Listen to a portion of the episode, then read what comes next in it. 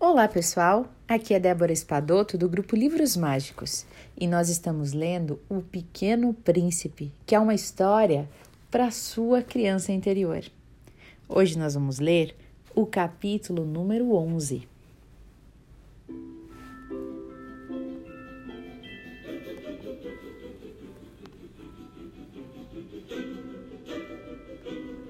O segundo planeta era habitado por um vaidoso. Oh, oh, um admirador vem me visitar! exclamou de longe o vaidoso. Mal tinha visto o príncipe. Porque para os vaidosos, os outros homens todos são sempre admiradores. Bom dia. Você tem um chapéu engraçado, disse o príncipezinho para agradecer. Para agradecer quando me aclamam.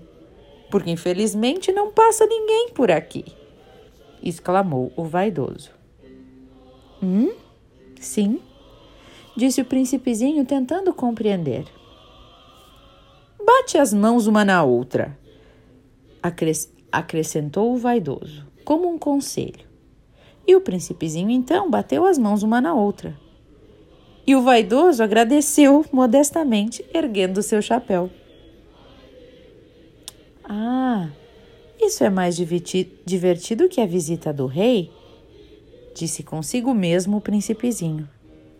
E recomeçou então a bater as mãos uma na outra, e o vaidoso sempre agradecendo e tirando seu chapéu.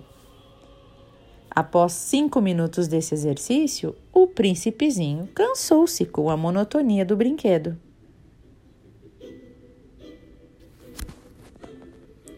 E para o chapéu cair, o que é preciso fazer? perguntou o príncipezinho. Mas o vaidoso não ouviu, porque os vaidosos só ouvem os elogios. Não é verdade que tu me admiras muito? perguntou ele para o príncipezinho. O que quer dizer admirar? perguntou o príncipezinho.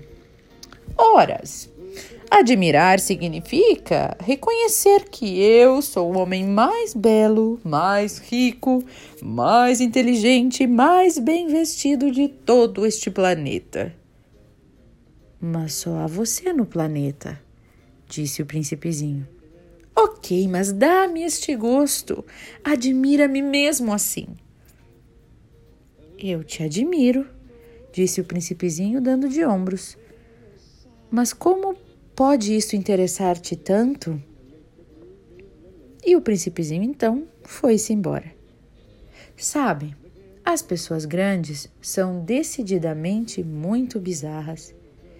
Ia pensando ele pela viagem afora, indo embora daquele planeta.